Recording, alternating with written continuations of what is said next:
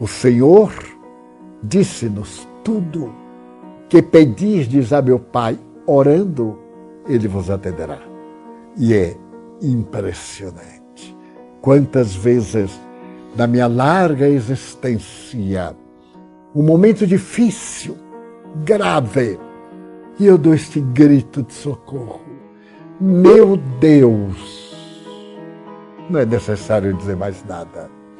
E a resposta é como um relâmpago. Eu transpiro, os batimentos cardíacos reequilibram, eu sinto uma onda leve de frio, a pressão arterial muda um pouco, a circulação sanguínea é a resposta divina e vem a solução.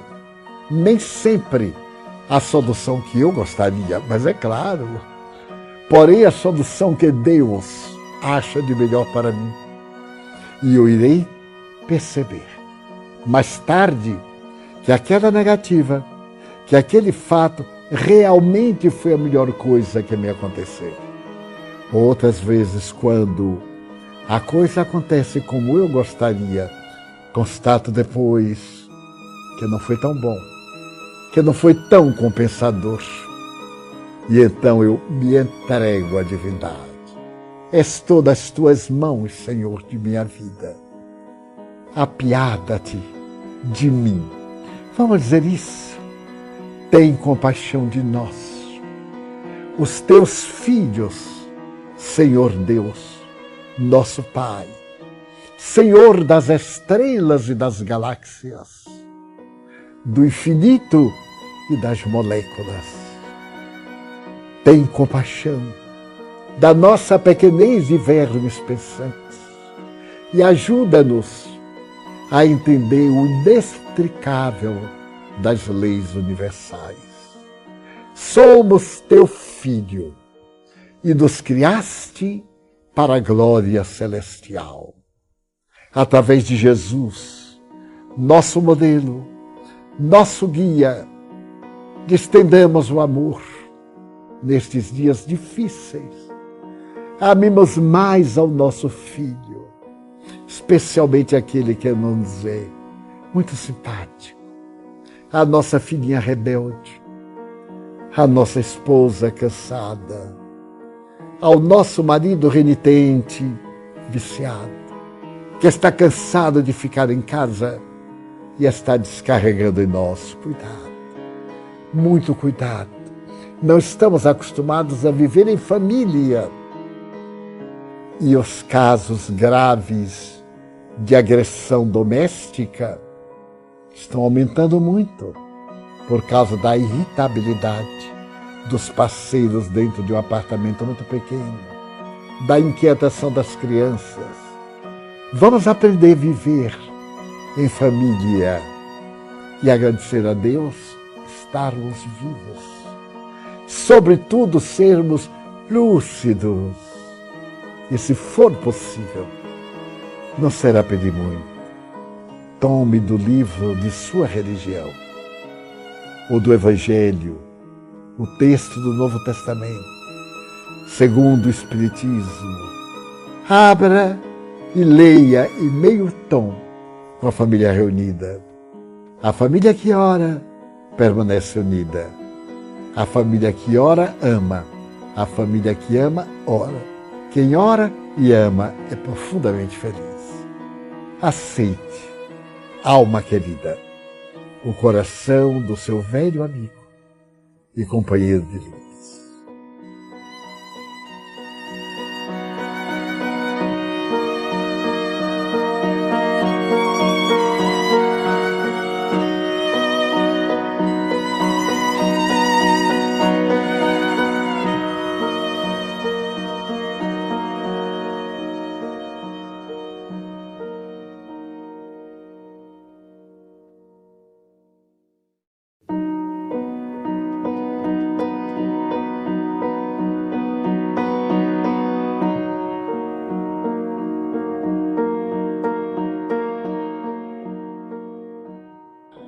Muito obrigado, Senhor, pelo que me deste, pelo que me das.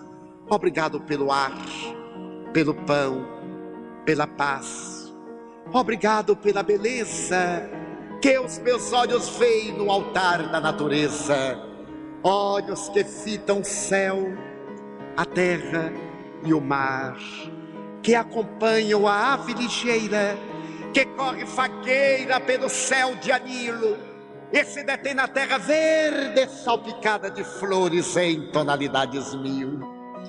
Muito obrigado, Senhor, porque eu posso ver meu amor, mas diante da minha visão, eu detecto os cegos que tropeçam na multidão, que choram na escuridão, que vivem na solidão. Por eles eu oro e a ti eu imploro com miseração, porque eu sei que depois desta vida, na outra lida, eles também enxergarão.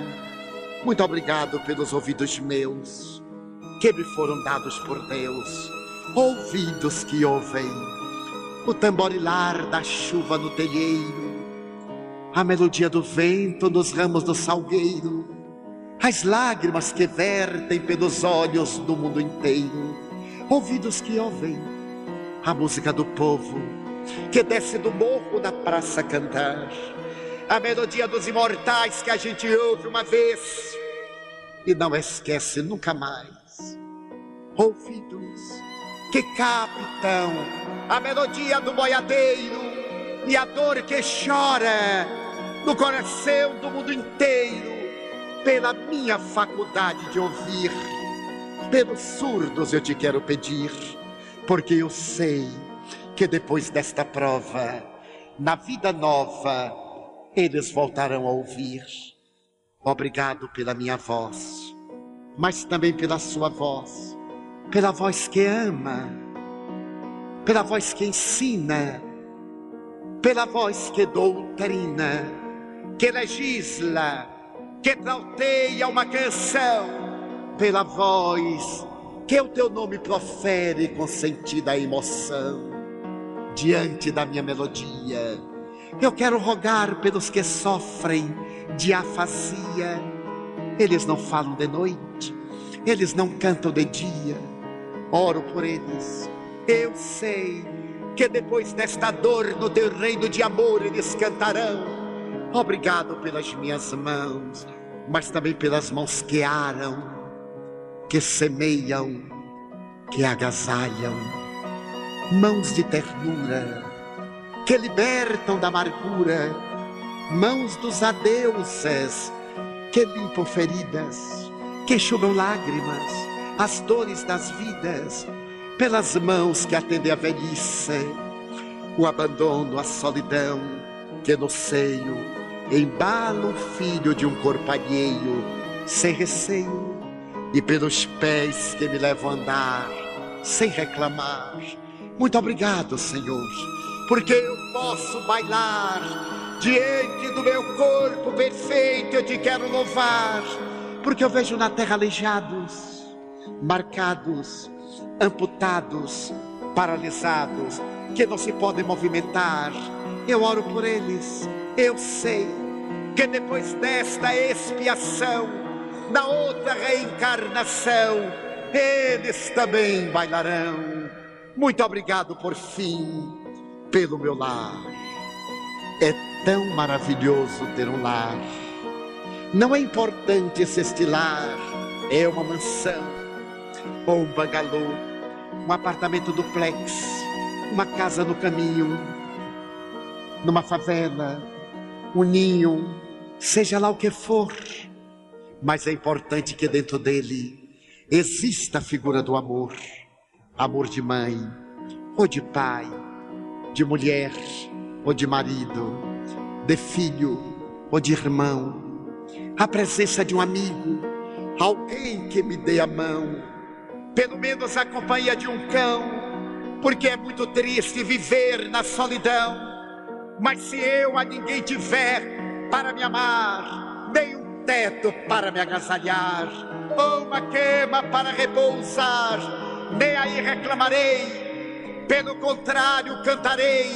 Obrigado, Senhor, porque eu nasci. Muito obrigado, porque creio em Ti, pelo Teu amor Obrigado, Senhor, pela sua atenção. Muito obrigado, senhores.